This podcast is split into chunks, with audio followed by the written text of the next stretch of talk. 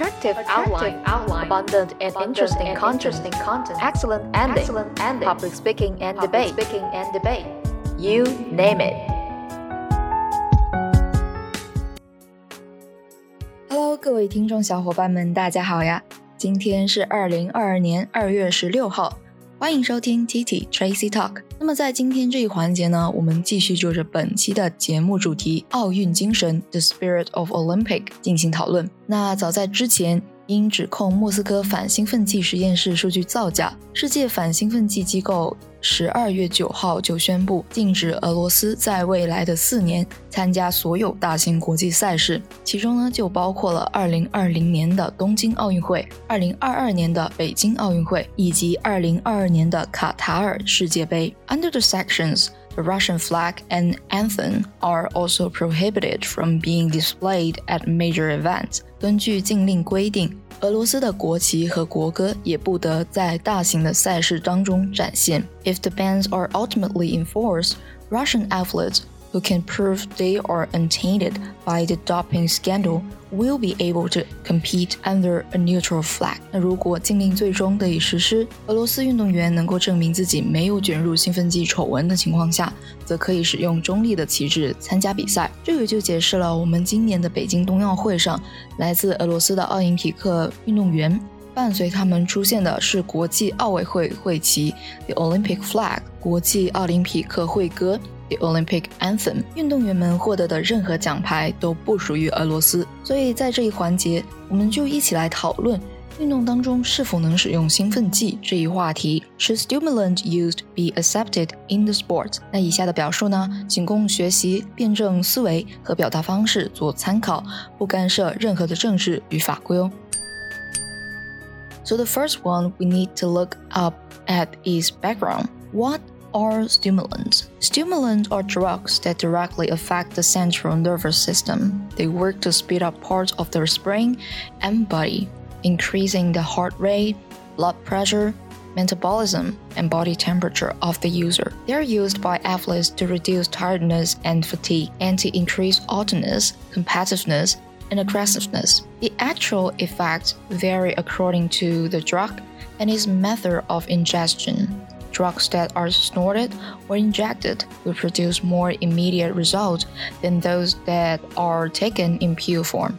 These banned substances such as caffeine, cocaine, and ephedrine can increase alertness in competitors. They improve performance in games by reducing reaction time, speeding up reflexes, and reducing feelings or of fatigue. However, they are addictive and cause high blood pressure, anxiety, and aggression and because they mask fatigue and pain, injuries are made worse, and high levels of stress, sometimes fatal, are placed on the body system. Stimulants are used in team contact sports such as ice hockey and American football, and sports which require quick reaction times, such as baseball. Is it allowed to be used in sports? Let's see how these two parts are saying. So first of all, we can look at the proposition sides, which they think stimulants should be accepted in sports. 首先呢，我们就来看一下双方的观点。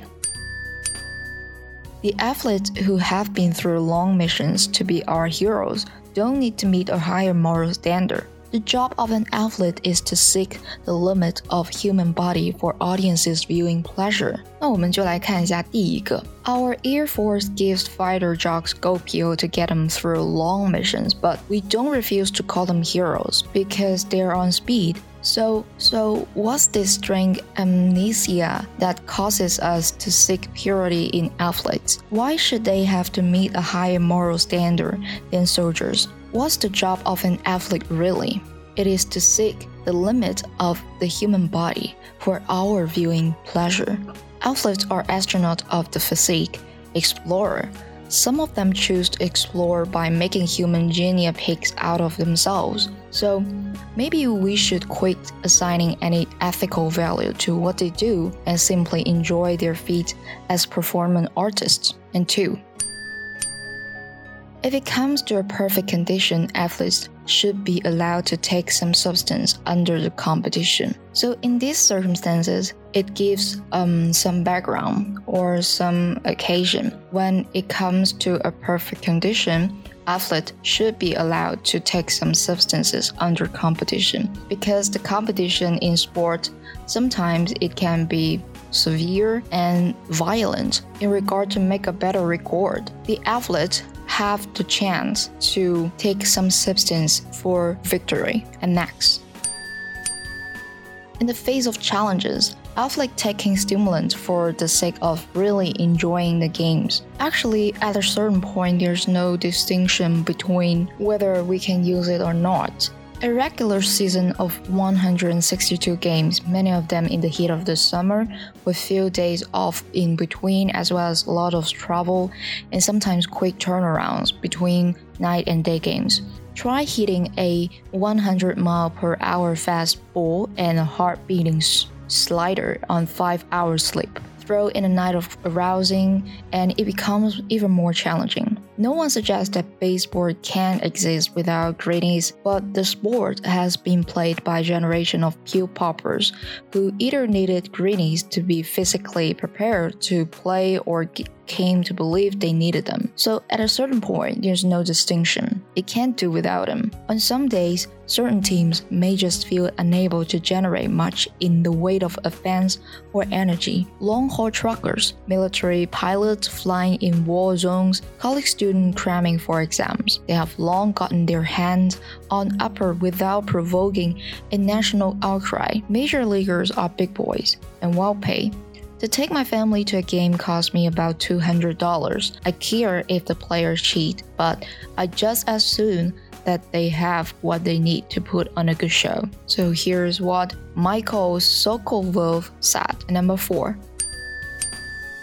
As drugs have become a part of modern sport, all athletes should be allowed to take whatever substances they feel will enhance their performance. From nicotine to caffeine to cocaine, everyone needs a little boost now and again. Whether we like it or not, drugs have become a part of modern sports. Instead of condemning them, all athletes should be allowed to take whatever substances they feel will enhance their performance. Drugs are one of mankind's greatest achievements, and the Olympic Games are a great chance to celebrate it. Trying to be faster, higher, and stronger shouldn't include the proviso that you can only achieve those things in a particular way. And here's what Garvin Grant said. So next, we come to the opposition side. 嗯，我们来看一下反方是怎么说的。也就是说，反方是不支持这一个关键的，认为 stimulant shouldn't be accepted in sport. Number one.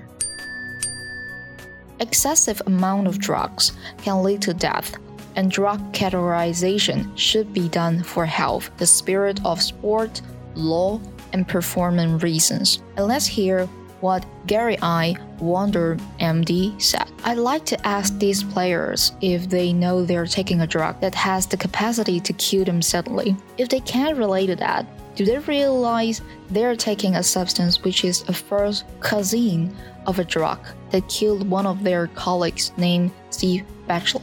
Now, how do you justify taking it so you don't get tired? Give me a break. You're bored? Well, if you are that tired and that bored, then leave the sport. Sports have to categorically ban amphetamines. They have to categorize it as a performance enhancing drug, not as a drug of abuse, which has a different pathway of management.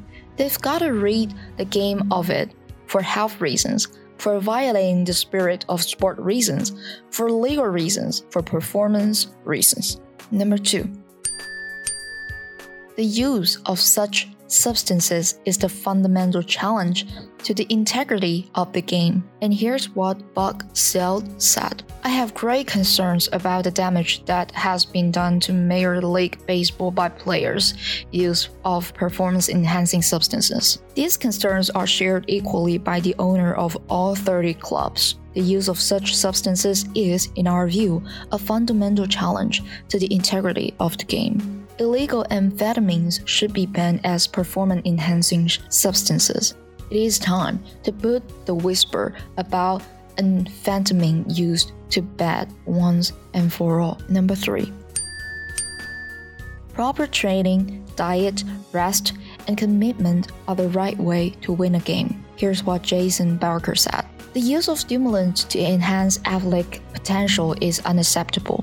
Numerous beverages are marketed to consumers and athletes that contain actual stimulant and other ingredients that have reported stimulant effect because they believe athletes will use whatever they can in hopes of fighting fatigue or obtaining an extra boost despite that countless sport organizations bluntly object to the use of any stimulant in any form in athletic training and competition. Consuming so core energy enhancers will never make up for proper training, diet, rest, and commitment.